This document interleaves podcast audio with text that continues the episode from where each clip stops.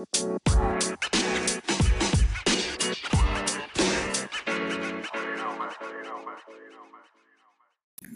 Bienvenidos, mi gente bonita, ¿cómo se encuentran otro viernes más aquí en su café literario? Y pues ya saben que estamos rumbo a los 100 episodios, estamos en el número 98 y estoy súper contenta de pues seguir este proyecto con ustedes, porque todo es gracias a ustedes y por ustedes. Así que bueno, les comento, les cuento que escogí para ustedes y para mí, para todos el día de hoy. Eh, hace algunos capítulos, por el cuarenta y tantos, eh, tocamos algunos cuentos de Grimm. No me creo que era Blancanieves y Cenicienta. Pues, ¿qué creen? El día de hoy este, seleccioné otros cuentos de Grimm, que son La Bella Durmiente del Bosque y Caperucita Roja. Pero aguase, estas versiones no son como las conocemos, así que vamos al libro. Cuentos de Grimm, La Bella Durmiente del Bosque. Hace mucho tiempo había un rey y una reina, y todos los días decían, ¿cómo nos gustaría tener un hijo? Y un día, la reina se estaba bañando en un río y de pronto salió del agua una rana y le dijo, se cumplirá lo que deseas. Antes de un año tendrás una hija. Y así ocurrió. Los reyes tuvieron una niña tan bonita que estaban locos de alegría. Dieron una fiesta preciosa y entre los invitados estaban todos sus parientes, sus amigos y toda la gente que conocían y además las hadas. Las habían invitado para que hicieran regalos maravillosos a la niña. Eran trece las hadas de aquel reino, pero los reyes no tenían más que doce platos de oro para servirles la comida y por eso no invitaron a la fiesta más que a doce hadas. Fue una fiesta magnífica y al final las hadas hicieron sus regalos a la niña. Una hada le dio la bondad, otra la belleza, otra la riqueza. Así fueron todas las hadas regalando a la niña las mejores cosas de este mundo. Ya habían pasado once hadas junto a la cuna de la niña y solo faltaba una. Pero en aquel momento entró el hada a la que no habían convidado. Estaba muy enfadada y quería vengarse. Y sin saludar ni mirar a nadie, se acercó a la niñita y gritó, Cuando esta niña cumpla 15 años, se pinchará con un uso y se morirá. En cuanto dijo aquello, se marchó corriendo el hada mala. Todos los que estaban en la fiesta se quedaron muy asustados. Entonces el hada número 12, que todavía no había concedido nada a la niña, quiso hacer algo para quitar el mal hechizo y dijo, no, no se morirá esta niña a los 15 años, solo se quedará dormida y estará durmiendo 100 años. Pasó el tiempo.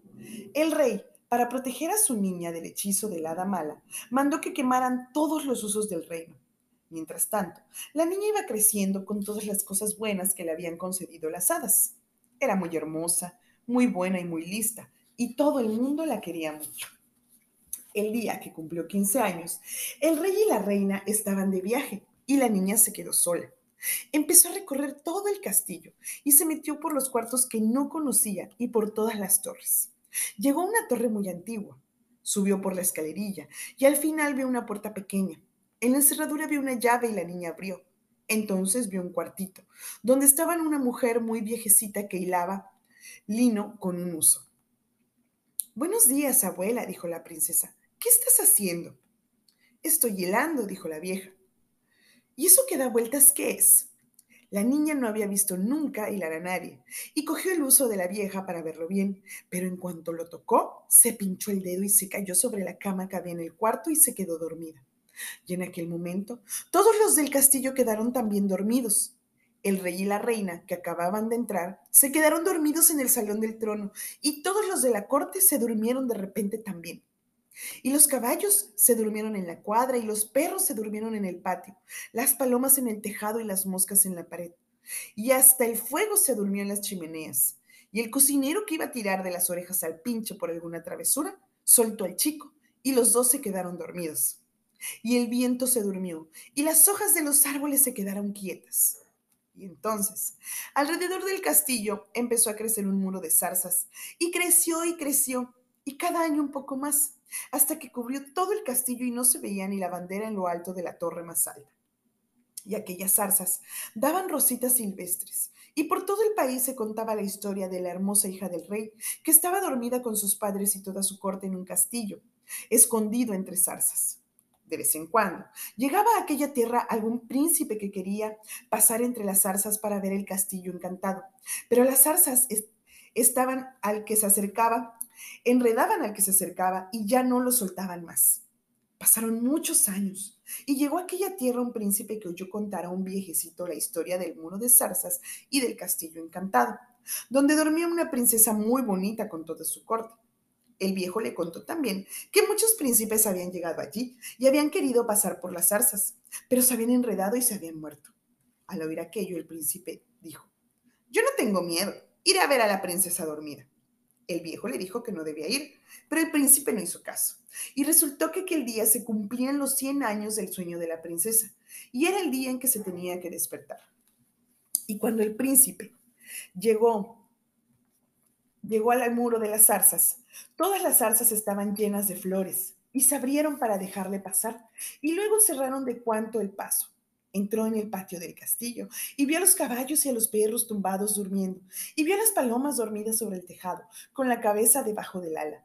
Vio a las moscas dormidas en la pared y al cocinero dormido con el brazo levantado para pegarle al pinche, y a una criada sentada y dormida a medio desplumar un pollo. Siguió andando por el castillo y en el salón del trono al rey y a la reina dormidos con toda su corte. Y no se oía nada en todo el castillo porque todos dormían todavía. El príncipe recorrió todos los cuartos y llegó a la torre donde estaba la princesita dormida. La vio allí, echada sobre la cama, y era tan bonita que el príncipe no se cansaba de mirarla. Entonces se acercó y le dio un beso. En aquel momento la princesa abrió los ojos y quedó mirando al príncipe. Luego bajó con él y el rey y la reina se despertaron con todos los de la corte. Los caballos se levantaron y los perros se estiraron y se sacudieron. Las palomas del tejado sacaron la cabeza de debajo del ala, miraron a su alrededor y echaron a volar. Las moscas empezaron a andar otra vez por la pared. El fuego saltó en las chimeneas. La comida volvió a cocer en los pucheros. El cocinero, que ya tenía el brazo levantado, le dio al pincho una bofetada. El pincho se puso a llorar. La criada siguió desplumando el pollo como si no hubiera pasado nada. Y la princesita dijo que quería casarse con, aquel príncipe y celebraron la boda con una fiesta espléndida. Desde entonces, todos vivieron felices. Caperucita Roja. Había una niña tan buena y cariñosa que todos la querían y la que más la quería era su abuelita. La abuelita ya no sabía qué regalar a su nieta. La mimaba muchísimo. Una vez le regaló una gorrita de terciopelo rojo. La niña estaba muy bonita con ella y no se la quitaba nunca y la gente la empezó a llamar Caperucita Roja. Un día su madre le dijo, ven Caperucita, quiero que lleves a la abuela este pastel y, este, y esta botella de vino. La pobre abuelita está mala y hay que darle cosas ricas para que se ponga fuerte.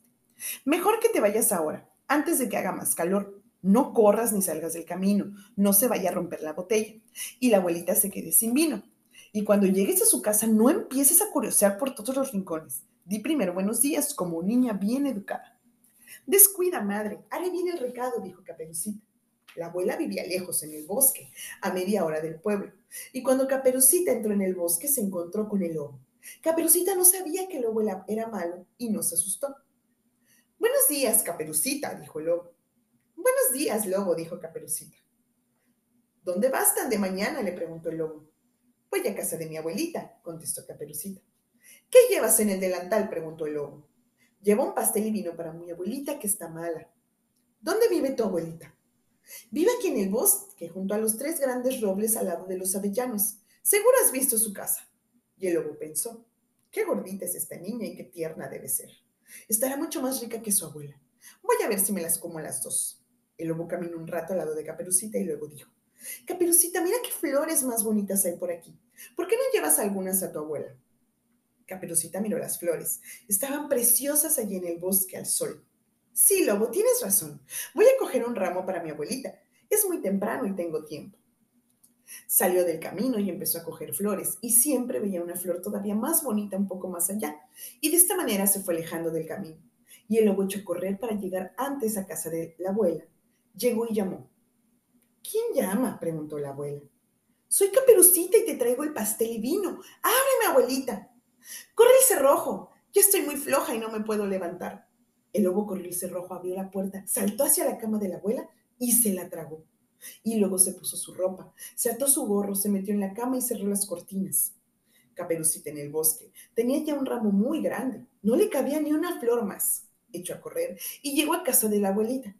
Le extrañó ver la puerta abierta y al entrar en la habitación sin saber por qué se asustó un poco y pensó, qué raro, No sé por qué estoy asustada, con lo que me gusta venir a casa de la abuela. Y entonces se acercó a la cama y dijo, Abuelita, buenos días. Nadie le contestó. La niña descorrió las cortinas de la cama y allí vio a su abuela, muy tapada y con el gorro de dormir metido hasta las narices. Abuelita, ¿qué orejas tan grandes tienes? Para oírte mejor. Abuelita, ¿qué ojos más grandes tienes? Para verte mejor. Abuelita, ¿qué manos tan grandes tienes? Para cogerte mejor. Ay, abuelita, ¿qué boca tan grande tienes? Para comerte mejor. El lobo dio un salto y se tragó a Caperucita. Ya había comido bien y se volvió a meter a la cama y se quedó dormido. Empezó a roncar y a roncar, con unos ronquidos tremendos. Y un cazador que pasaba por allí, al oír aquellos ronquidos, pensó, caramba, con la abuelita qué manera de roncar. Voy a entrar, no sé que se encuentre mal. El cazador entró, se acercó a la cama, vio al lobo dormido y dijo, ya te encontré, viejo vibrón, bribón, con el tiempo que llevaba buscándote. El cazador iba a matar al lobo de un tiro, pero de pronto pensó que a lo mejor el lobo se había comido a la abuela y en lugar de disparar su escopeta, buscó unas tijeras y le abrió al lobo la barriga, por si la abuela estaba aún viva. Y al primer tijeretazo vio una cosa roja, y era la caperucita. Y enseguida salió la niña gritando, ¡ay, qué susto más grande! ¡Ay, qué oscuro estaba en la barriga del lobo! Y la abuelita salió también medio muerta de miedo. Caperucita buscó enseguida piedras grandes, le rellenó al lobo la barriga de piedras y cuando el lobo se despertó y quiso echar a correr, se cayó al suelo, porque las piedras pesaban mucho. Se cayó, reventó y se murió. Y Caperucita, la abuela y el cazador se pusieron muy contentos. El cazador se quedó con la piel del lobo, la abuela se comió el pastel y se bebió el vino y se puso bueno. Y Caperucita dijo, ya no volveré a desobedecer a mi madre y no saldré del camino cuando vaya sola por el bosque.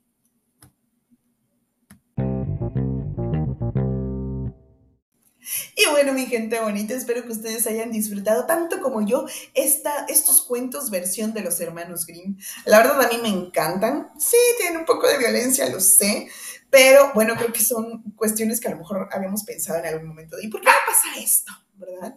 Entonces, espero que los hayan disfrutado mucho. Muchas gracias por estar conmigo otro viernes más. Gracias infinitas. Rumbo a los 100 episodios, de verdad estoy muy contenta, estoy muy entusiasmada con esto con, este proyecto y espero que pues siga muchos episodios más. Regálenme un like, un follow en el Instagram café-literario B612. Descansen, nos escuchamos la próxima semana. Los quiero, besitos, voy.